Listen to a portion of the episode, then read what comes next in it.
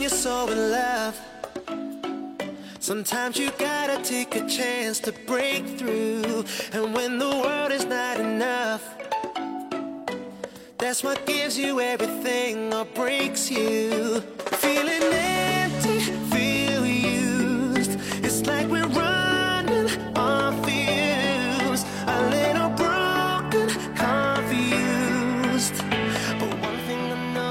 嗨，大家好，欢迎各位来到了今天的减肥不是事儿。前两天有一个朋友，他让我说什么呢？说这个登山，也不是在秋天了嘛，喜欢爬爬山啊。这以前啊，也可能也经常健身，但是呢，毕竟爬山少，因为咱们中国人嘛，一个是客观环境地理因素，还有一个就是很多的习惯嘛，还有一个主要是还是受环境影响。说这个爬山这个东西吧，国外人家老看电视哈，国外的喜欢这个，说要爬山能不能？哎，你跟我们说说爬山需要注意什么？这方面说实在的，我也不行，我也不熟，所以说呢，我也是在这个上书店买买买了本书看啊，就是户外的书，当然以前也有，后来结合几点呢，再看一看这个人这个咱们说老司机的意见哈，我就给大家呢简单介绍一下哈，咱们都这东西是一样，你拿了这个一些信息以后呢，咱们自己去根据自己的情况，哎，咱们去搭配着来。借鉴啊。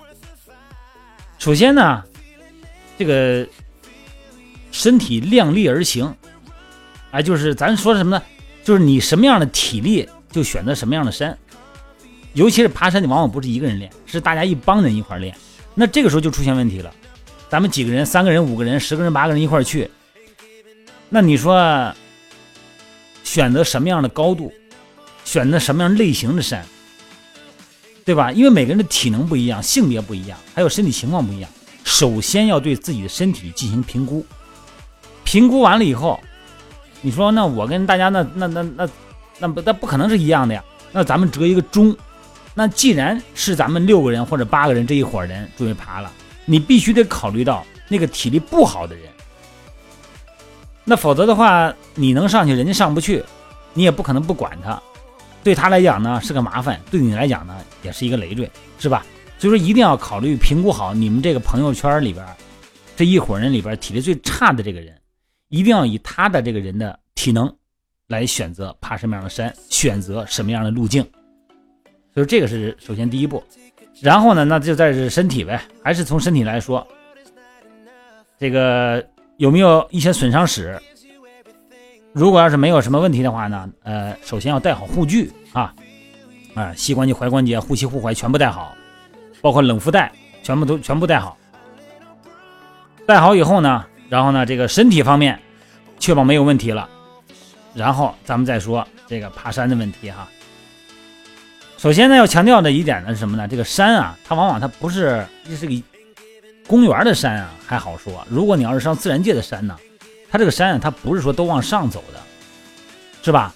哎，它有时候它往上走，往下走。你看我们老家山东嘛，我每年以前啊，不在北京的时候，每年都爬山，都去爬泰山去。它有往上爬的，它有上坡，它也有下坡。有一点非常重要，往上的时候人累，这个时候人的体能呢，人能控制的，因为你跑你也跑不快。但是往下的时候，哎呀，终于下坡了，就想往下跑。这是一个挺要命的东西，因为啊，这个下山的这个姿势啊，这个很有技巧。如果你要是往下跑，觉得能省两步哈，反正是下坡，呼呼下去吧。快速的下山，这个膝盖受到的冲击啊，是身体的体重的五到八倍。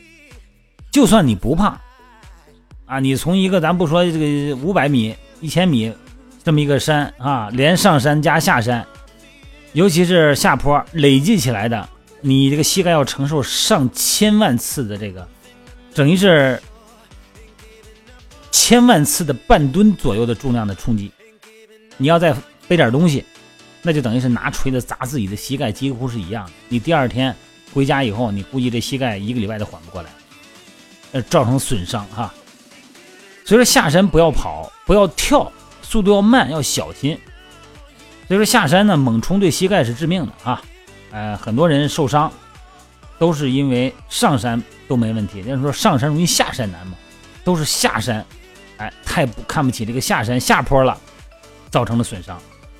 啊，正确方法呢不用说了嘛，重心向后，速度减慢，啊，前脚掌站完以后呢再过渡啊，千万别咣咣往外砸，那样的话呢，这个震动呢也容易产生疲劳，传递到中枢神经。一定要有一只脚踩在地面上，也就是说不能跳起来哈。再一个呢就是负荷方面的问题，就是尽量啊减少负重，但是该带的你得带哈。除此以外呢，就是那些乱七八糟的东西没不要没必要带的就别带，减轻负荷。呃，就是就算是爬一个小山吧，就直立行走时间，你肯定一般怎么着一上一下得四个小时吧，也很正常吧。一般负负一般情况下哈，负重超过身体的四分之一的重量，下山的时候就要从保护膝盖的角度控制节奏了。所以说负重啊，尽量不要超过身体的四分之一。开始爬山之前做好准备。哎，拉伸啊，热身呢，让关节、韧带哈都做好预热。如果你要是爬个上千米的山，提前一个月，平时要经常运动了，跑跑步啊，哎，增加点肌肉力量啊，下蹲，臀部的力量、腘绳肌的力量，这就开始做准备了。你不能说我跑上山，上哪儿不是玩啊？上公园玩跟上山玩、爬泰山玩能一样吗？那不一样，那成了运动了，那成了一些极限运动。而且呢，就是说这个一定要保护好你的护具，一定要带好稳定。有的时候呢，带个登山杖没有问题哈。登山杖呢要要买好的，别糊弄啊，最好是两根儿。呃，有的人嘛就是比较鄙视这种护具，觉得这东西太事儿了，装啊，有什么好装的？这不是装。而且呢，一定要买好的登山杖。如果你爬山太几二三百米就无所谓了，你像北京的香山那就无所谓了。你要爬泰山的那个高度，你必须得就得带带这个登山杖。另外一个呢，别有那种炫耀的心理啊，说这个你如果要是什么都炫耀的话，什么都走路啊，这个也不问道。另外一个横着走、竖着走、倒着走，有时候带着一个这个什么都不拿或者什么的哈。显示自己体能好，肯定要吃亏。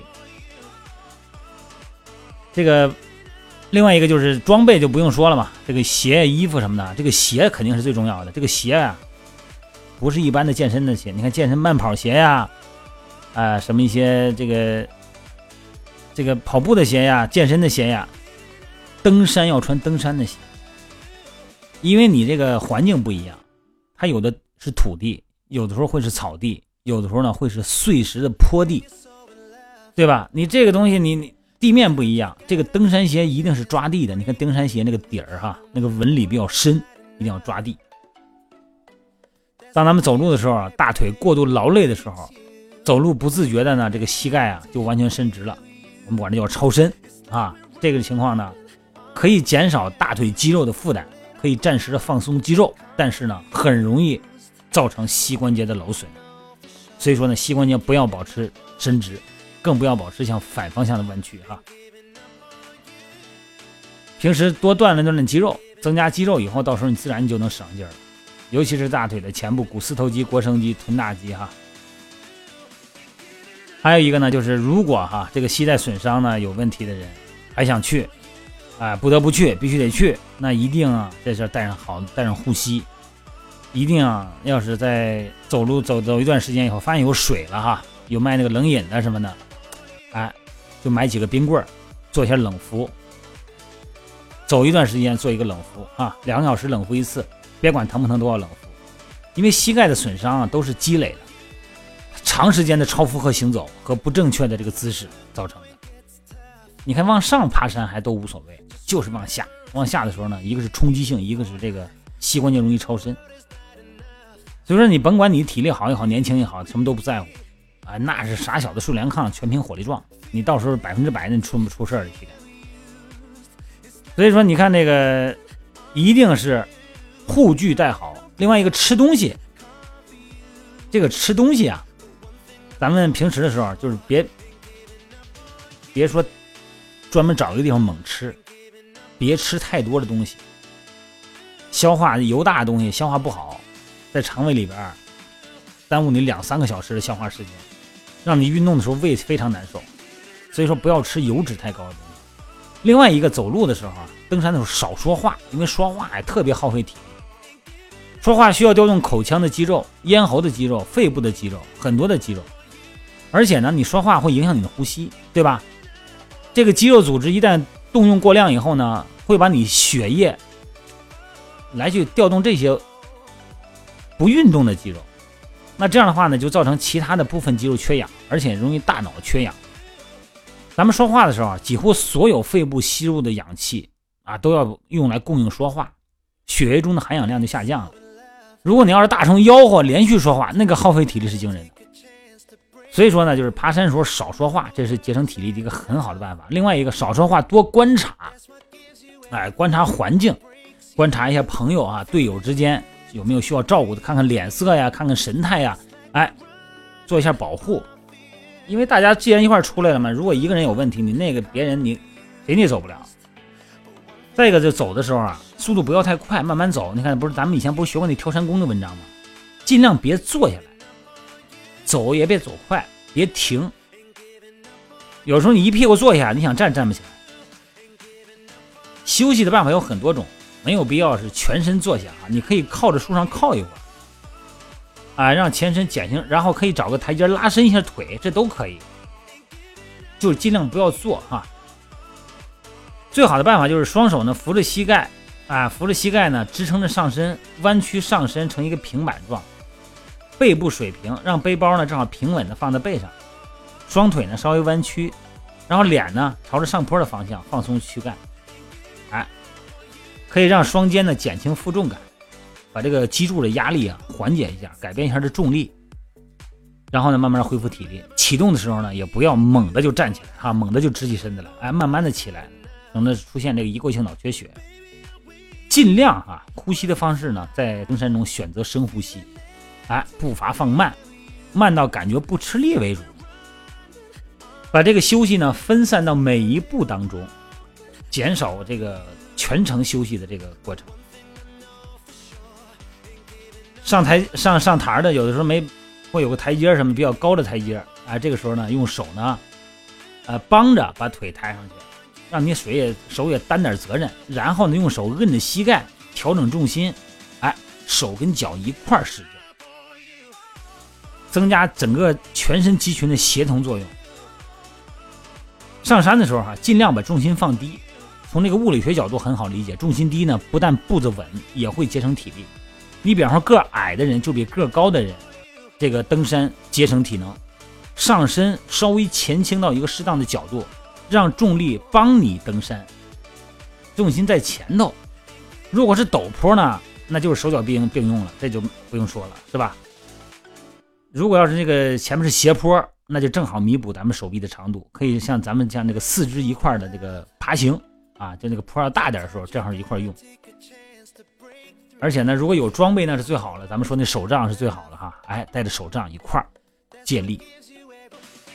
一定要注意这个呼吸的办法，不能只是吸气的空气多，吸进去的多，因为肺部啊可能没有完整的氧气。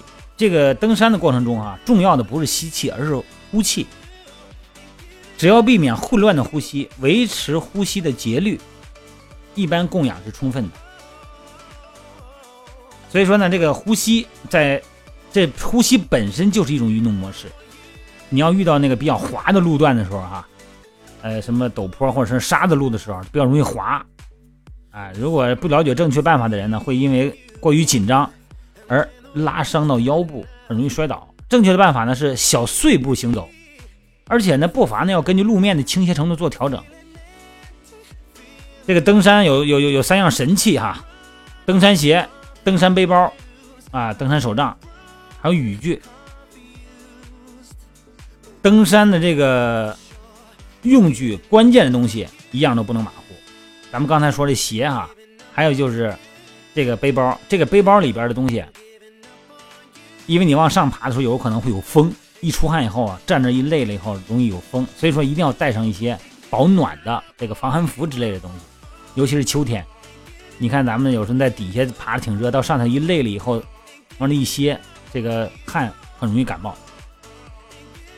所以说呢，这个山路跟一般的路不一样，这个山路呢，它不光是不好走，而且关键是很多的东西，包括从你山涧两侧有没有滑掉下来的石头子儿，或一些树，有些树枝的时间长了以后它老了，然后一刮风呢，整个这一只大树枝子就下来了。所以说这些东西都是你要考虑到的东西。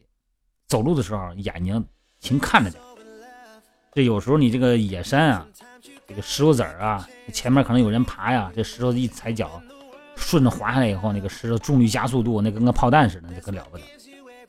所以说呢，这个在正常遇到特殊情况的时候，你比方说，我出现这个，发现我这扭伤了，脚猛的没踩好扭了，这个时候立刻停止运动，然后呢，咱们随身携带的这个弹力绷带。是吧？有水就冲水，冷敷，加压抬高。然后呢，这个时候一般呢，你有时候咱说出外头那没有冷水怎么办？哎，买个冷却剂，有那专门的那个喷剂是降温的，可以减到，可以起到这个减缓的这个作用。所以说呢，这个冷却剂、喷剂是一定要带的。还有的呢，你万一呢它有植物啊，还有一些有植物就有动物，有虫子，咱不说毒蛇吧，你马蜂、蜜蜂得有吧？哎，带点相应的药品。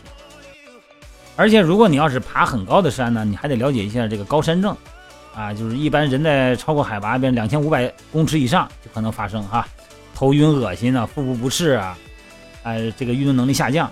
所以，如果你发现有这个高山症出现以后呢，就是先在原地停留，呃，你先区别它跟感冒不一样，跟闹肚子不一样。然后呢，在氧气调整以后，然后。再往前走，或者考虑是不是要往后退啊？出现高山症的情况的人哈，呃，一般呢，这个一般都是在头一晚先吃这个药，得有这个药，然后呢，这个让身体调整完了以后再爬。你要说怎么避免这个高山反应呢？怎么说呢？咱说个不好听的，你体能不足，真的别爬那么高的山，这是最好的办法。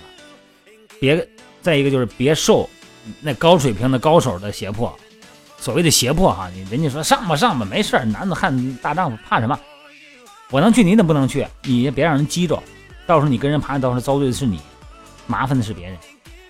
所以说刚开始爬的就是三千公尺以上的这个山，这就算一般人就上不去了，你就得注意了。呃，使用药物那些常见的治疗高山症的药物，什么丹木斯是吧？呃，它就是一种那个轻微的利尿剂嘛。但如果你肾脏不好的人，你用这个你还用不了，所以说在整个爬山中，这里边内容特别多。我这里边描述的东西，也都是简简单单的一些小的东西，因为个体情况还有个体的差异。那这个东西，如果要真要是想爬高山哈，你要爬个一千米左右的，你听听我这个就能够使好使的了。你要想爬两千米以上的山，那你就弄个登山手册，看完以后再报一个团队，有老司机。带着你往上爬，这个东西一定不是自己能够控制了的，因为有很多东西你判断的很难界定，你不知道到底是对还是错。好吧，今天啰嗦这么多，反正是甭管是室内训练还是户外训练，都存在着危险，先把危险降到最低，先了解自己的身体，然后呢排查危险，这样才能让我们的健身更有价值，让我们的训练呢更快乐。好吧。今天就到这儿了，各位啊，咱们早点休息啊。